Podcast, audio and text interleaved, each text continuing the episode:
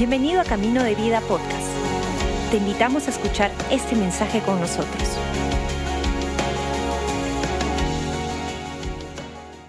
Si puedes tomar notas, te animo a que tomes notas, a lapicero, papel. Yo soy de la vieja escuela. A mí dame lapicero y papel, no prefiero lapicero y papel. Le puedo ahí poner resaltador y ponerle algo y para. Si tú ves mis notas aquí en este cuaderno, realmente no los vas a entender. Es como cada uno tiene su propio código de cómo hacer sus, sus escrituras. Pero te animo, si no tienes papel, lapicero en el celular, ahí lo puedes anotar. Pero siempre Dios está poniendo algo de la palabra. Dice dice la parábola del, sembrador, que el sembrador, Dios, sale a sembrar la semilla, su palabra. Y él siembra la semilla, pero el enemigo quiere robar esa semilla. Por eso decimos, toma notas y apunta lo que Dios habla a tu corazón, porque Dios habla a tu corazón y el enemigo va a querer robar esa semilla de la palabra de Dios. Y si puedo poner un título a este mensaje, es un título sencillo, es Jesús es. Jesús es. La pregunta es, ¿quién es Jesús el día de hoy por nosotros? Escuchamos siempre, cantamos a Jesús, hablamos de una relación con Jesús, sabemos quién es Jesús, pero a veces no somos tan conscientes de quién es Jesús para nosotros el día de hoy.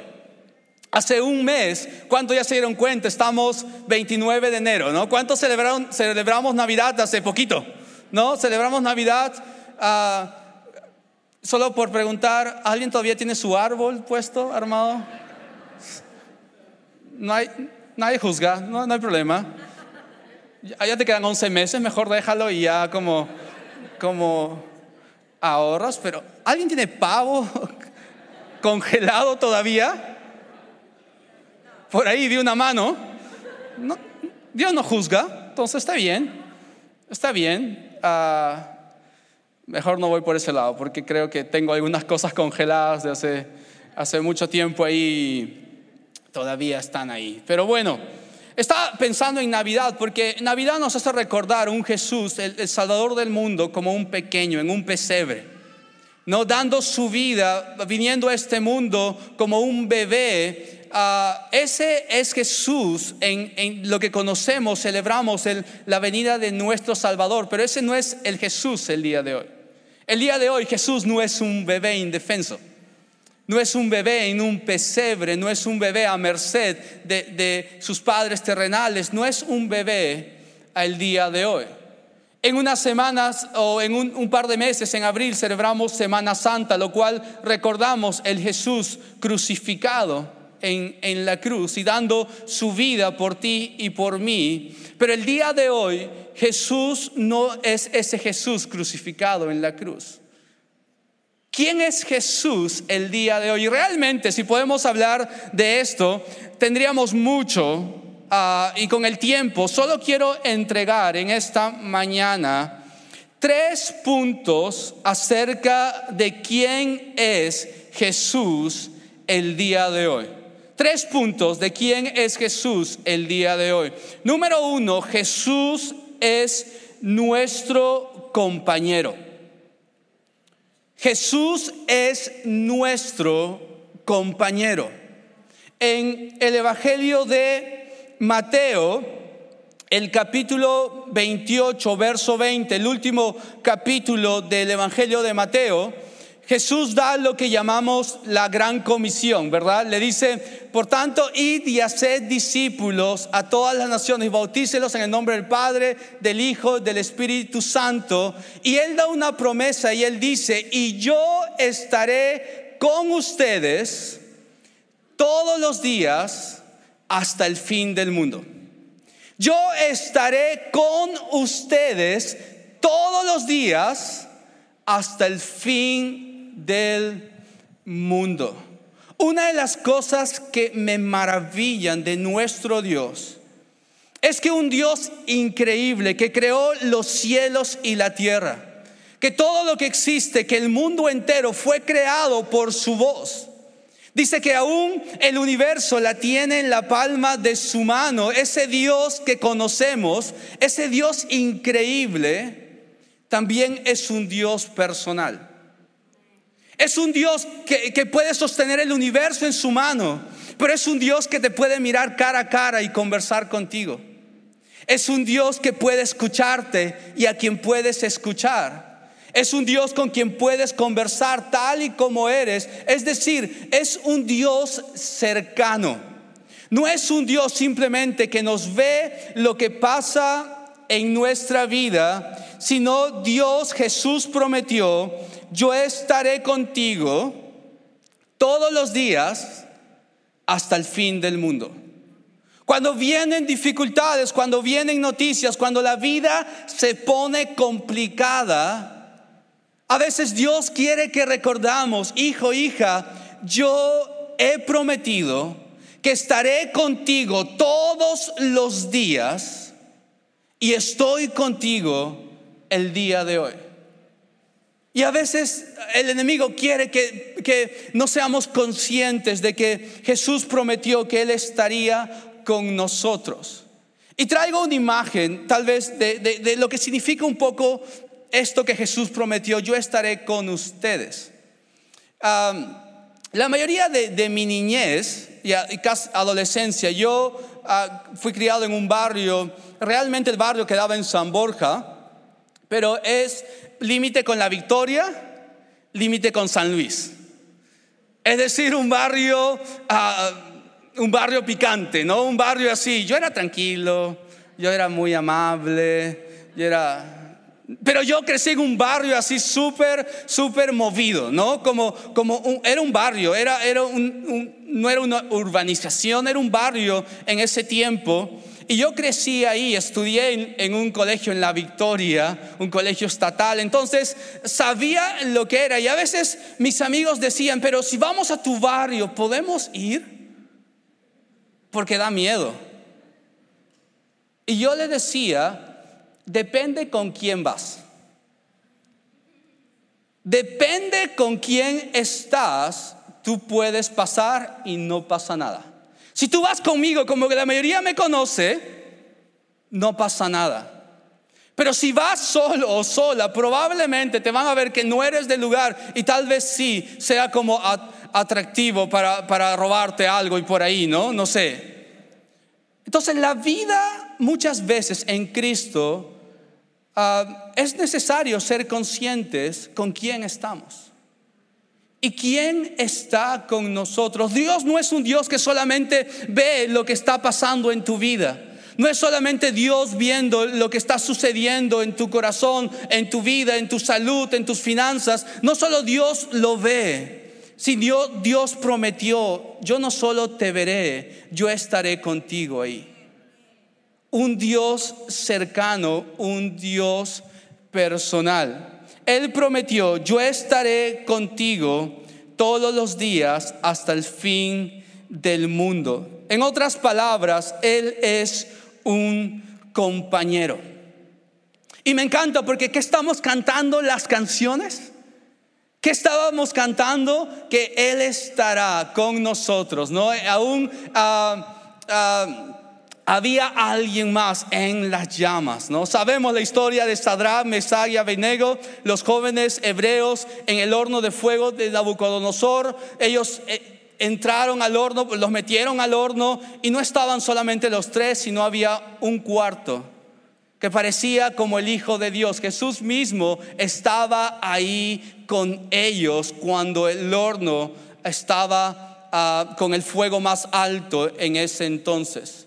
No solo Dios miraba lo que estaba sucediendo en su vida, sino Jesús estaba ahí con ellos. Cuando Daniel estaba en los fosos de los leones, ahí, cuando nadie quiere estar, dice que Dios estaba ahí con Daniel. Cuando José estaba pasando tal vez injusticia en su vida en la cárcel o como esclavo, dice la Biblia, y Dios estaba con José. Muchas veces que la circunstancia no cambie no quiere decir que Dios no está contigo. Que la circunstancia no sea la que te gustaría, no quiere decir que Dios no está contigo. ¿Quién quiere el fuego, el horno? ¿Quién quiere leones? ¿Quién quiere injusticia? ¿Quién quiere la cárcel? Nadie. ¿Quién quiere tal vez enfermedad? ¿Quién quiere tal vez ah, desilusión o traición? Nadie. Pero sabemos que en la vida terrenal aquí de un mundo caído suceden cosas que no queremos. Pero Jesús ha prometido que sea como sea, Jesús ahí estará con nosotros en cada momento. Él es un compañero. Él nos acompaña. Y a veces es necesario ser conscientes de eso. Pero no solo que, Dios nos acompaña, sino revelarnos a veces a lo que, lo que la circunstancia quiere que, vivamos. Ser aquellos que podemos ah, coger ese momento difícil y eh, con la ayuda de Dios, que Dios saque algo nuevo y algo fresco. Porque esos tres jóvenes no fueron los mismos cuando salieron del fuego. Porque José no fue el mismo cuando salió de, los 20 años de injusticia en su vida. Porque Daniel no fue el mismo después de salir del, ah, del foso con los leones. Aunque la circunstancia no cambia, Dios la utiliza para hacer algo en nosotros que no será hecho en tiempos fáciles.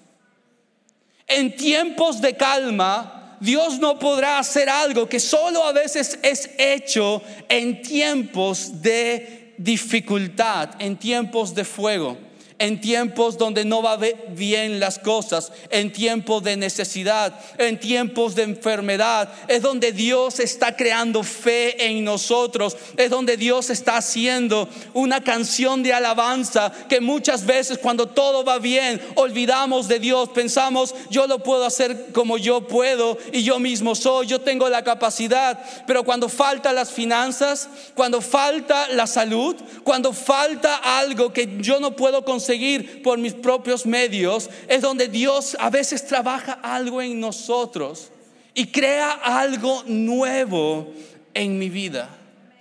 Yo no quiero dificultad. Pero si viene, voy a dejar que Dios haga eso que Dios puede hacer en nuestra vida. Es que esa es la historia de lo que Dios hace. Dios coge a alguien que, era muy temeroso y convierte en alguien que tiene fe. Dios toma a alguien que, tal vez ah, ah, era muy tacaño y convierte a alguien que es muy generoso.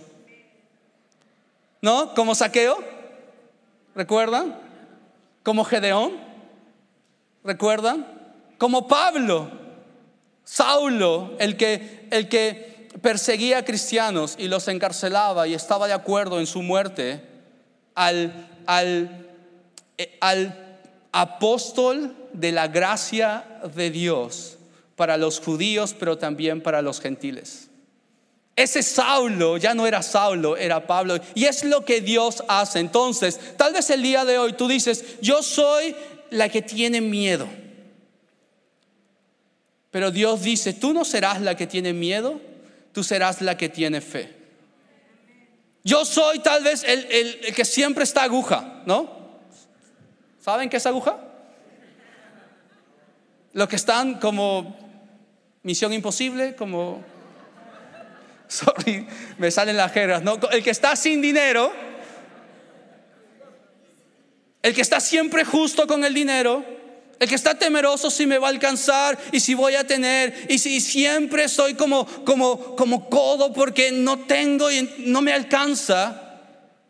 Y Dios dice, tú serás conocido como el bendecido, la bendecida y el generoso y la generosa. Yo soy el que siempre tengo estoy enfermo, enferma. Tú serás conocido como el que ora por los enfermos y serán sanados. Porque Dios, esa es la historia que vemos en la palabra. Dios coge a alguien y Dios hace algo que solo Él podía hacer. ¿Por qué? Porque Dios siempre coge a alguien, tal vez el temeroso, alguien que, que sentía pequeño, porque siempre Dios usa, como dice la palabra, lo vil y menospreciado por el mundo. Eso es lo que Dios usa. ¿Por qué? Porque cuando Dios usa a alguien así, ellos siempre van a dar la gloria a Dios.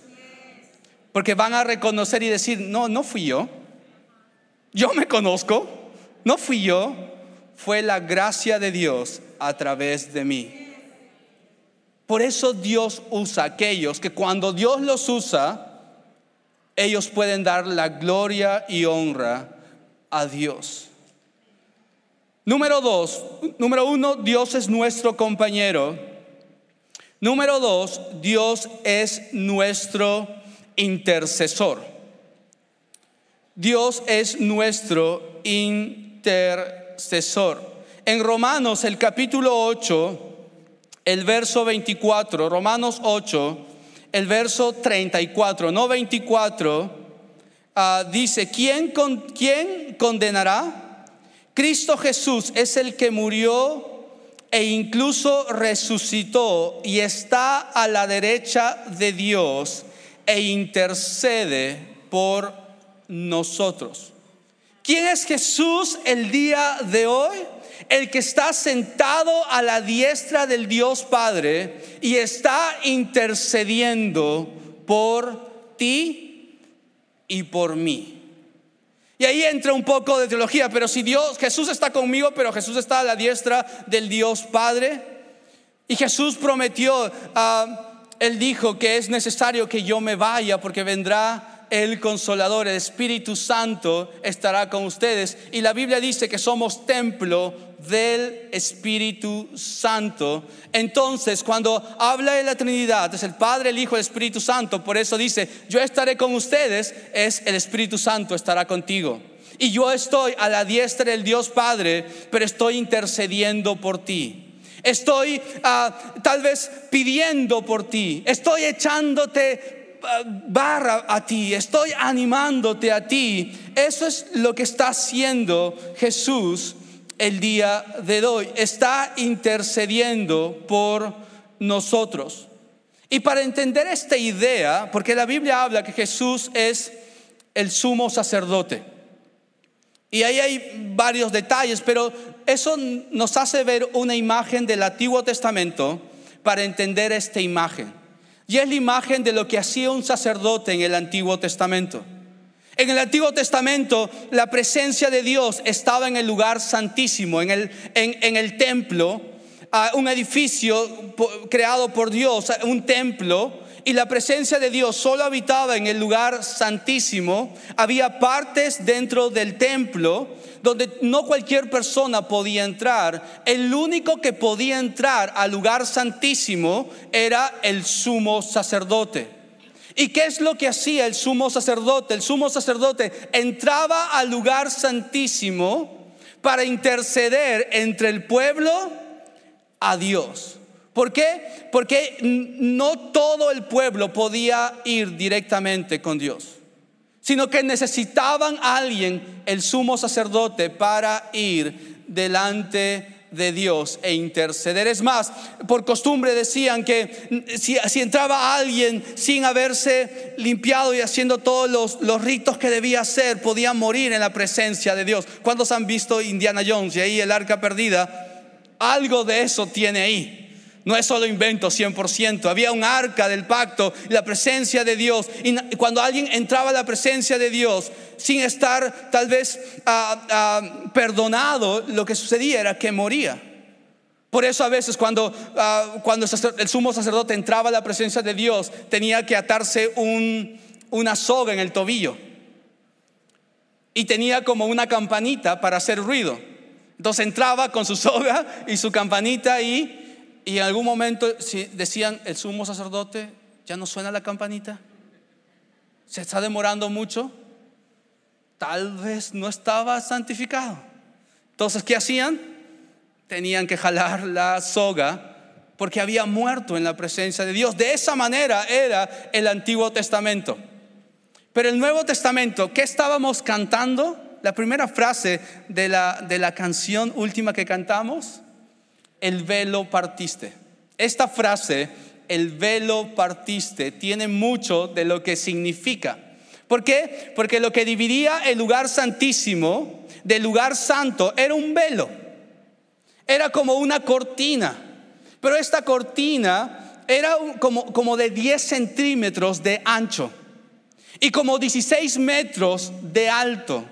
Es decir, ni siquiera dice que dos caballos tirando de los lados podían romper este velo, pero dice que cuando Jesús murió en la cruz, el velo del templo se rasgó en dos, de arriba hacia abajo. Es decir, no fue idea humana, sino fue Dios mismo diciendo, mi presencia de Dios antes estaba solamente en el lugar santísimo, pero después de Jesús mi presencia está para todo aquel que conoce a Cristo Jesús y lo acepta en su vida. Entonces ya no estaré en un lugar, sino estaré en todo lugar donde está un hijo, una hija de Dios. Cuando sientas solo, cuando sientas desanimado, Jesús está intercediendo por ti.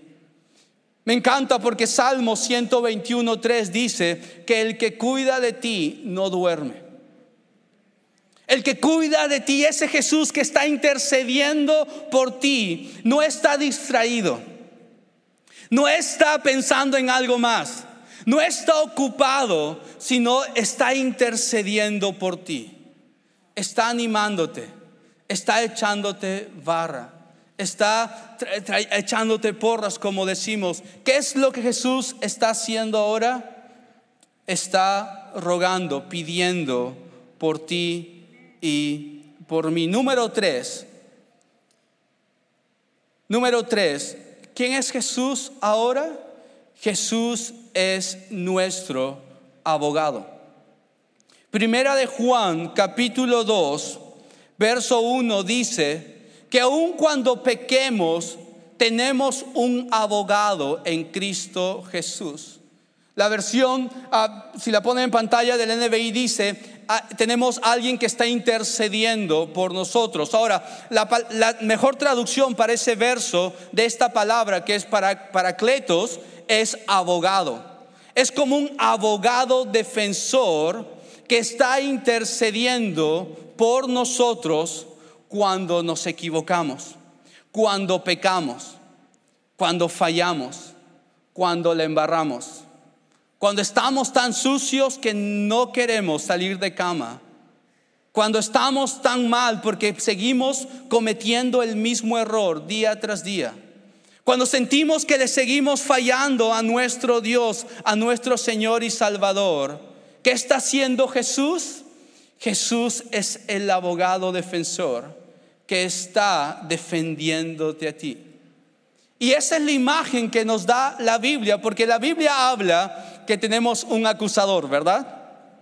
Satanás, el diablo, es el acusador de los hermanos. No dice, ustedes no sean acusados, ustedes no acusen a los otros hermanos, porque solo hay un acusador, que es Satanás, el diablo, que es, en otras palabras, el que acusa, ¿verdad? Dice que tenemos un juez justo, que es el Padre. El Padre es juez justo y dice que tenemos un abogado defensor en Jesús. Quiero que pienses en la imagen de un juzgado. Hay un juez, hay un fiscal que acusa, hay un abogado defensor que defiende al acusado y de hecho hay un acusado. Y cada vez que nosotros nos equivocamos, hay un acusador que dice, pero, pero Willy hizo esto. No, no merece tu favor, no merece tu gracia. No merece, merece la muerte. La Biblia dice, Dios, tú dices que la paga del pecado es la muerte y tú eres un juez justo, tú no puedes mentir, entonces Él merece la muerte.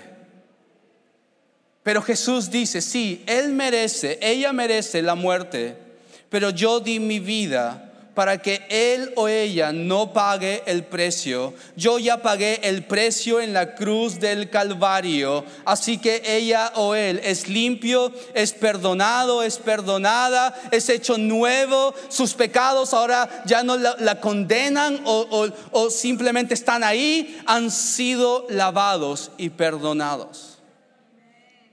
Una de las más grandes batallas que tenemos los creyentes muchas veces es con la culpa. Hay muchos creyentes honestos que aman a Dios, pero están desanimados en su fe porque siguen cayendo en lo mismo. Desanimados en su fe porque quieren, aman a Dios con todo su corazón.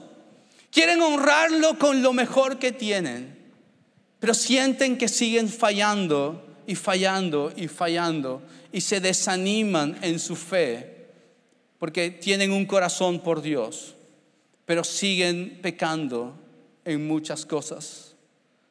Lo que Jesús nos dice es, no vas a, no, no va a cambiar cuando tú intentas ser mejor cristiano. Va a cambiar cuando tú entiendas de que hagas lo que hagas, Jesús siempre va a tener la misma postura. Él o ella no tiene culpa. Yo pagué en la cruz del Calvario. Ella es perdonada, Él es perdonado, Él es limpio, ella es limpia. En mi primer pecado, sí, en mi cien pecado, en mi mil pecado, en los pecados que tengas, Jesús nunca va a decir, sabes que ya me desanimé. Ya no quiero defenderla, ya no quiero defenderlo, ya, ya, ya no quiero. No, Jesús siempre va a estar en la misma posición. Él es mi hijo, ella es mi hija, es perdonado, es perdonada. Tenemos un abogado en Jesús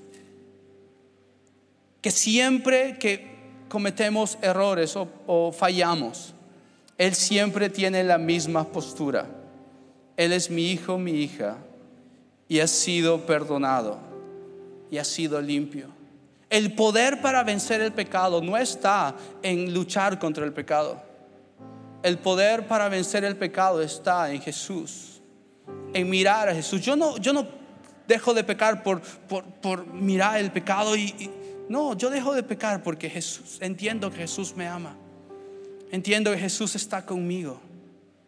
Él me da fuerzas, Él me anima, Él me guía en cada momento. El pecado no es, no es algo que, realmente ah, daña a Dios. ¿no? A veces hemos escuchado como el pecado daña a Dios y por eso no pecamos. No, el pecado no hace nada contra Dios. El corazón de Dios con el pecado es que el pecado nos hace daño a nosotros. Y lo que Dios más ama eres tú. Y Dios no quiere que te hagas daño. Porque Dios dice que no pequemos, no porque simplemente quiere que cumplamos una norma que hacer y todo eso, si no se enoja contigo, no, Él dice, hijo, hija, no quiero que te sigas haciendo daño.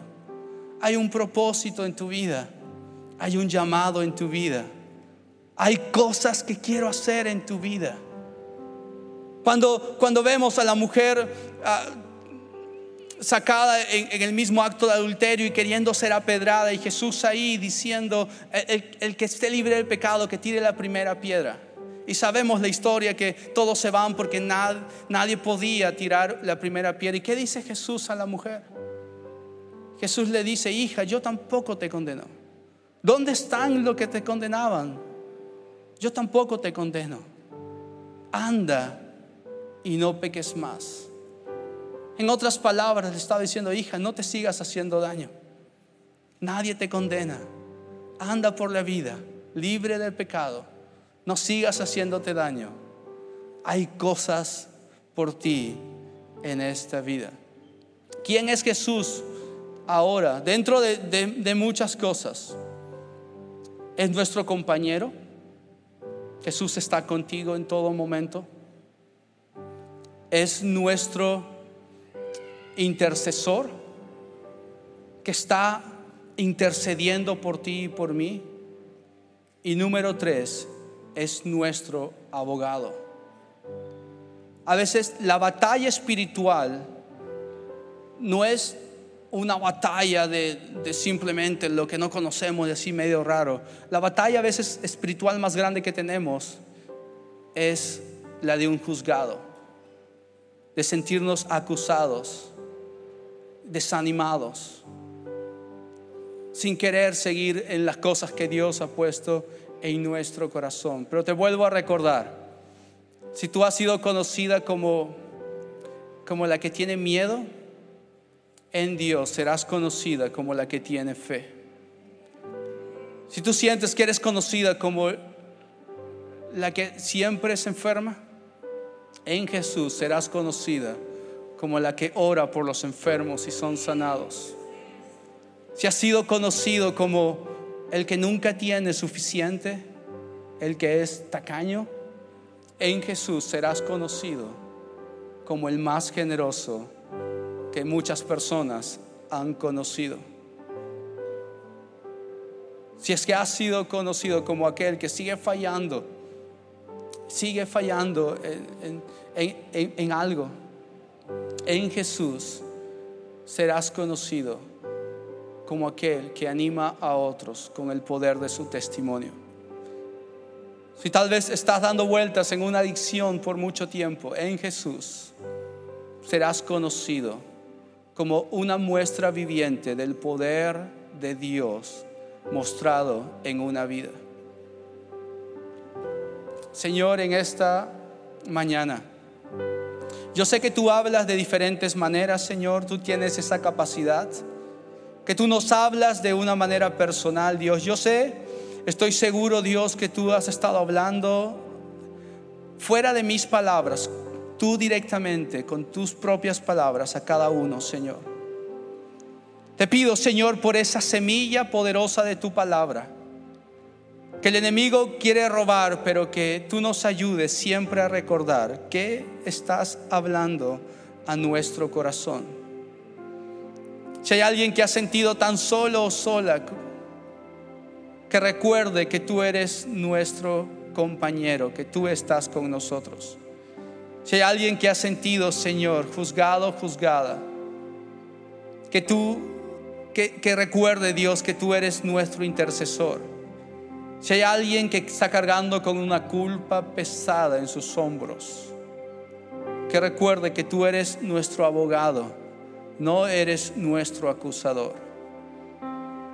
Gracias Señor por tu palabra en esta mañana. En el nombre de Jesús. Amén. Gracias por acompañarnos. Esperamos que hayas disfrutado el mensaje de hoy. Si deseas más información, síguenos en nuestras redes sociales o visita caminodevida.com.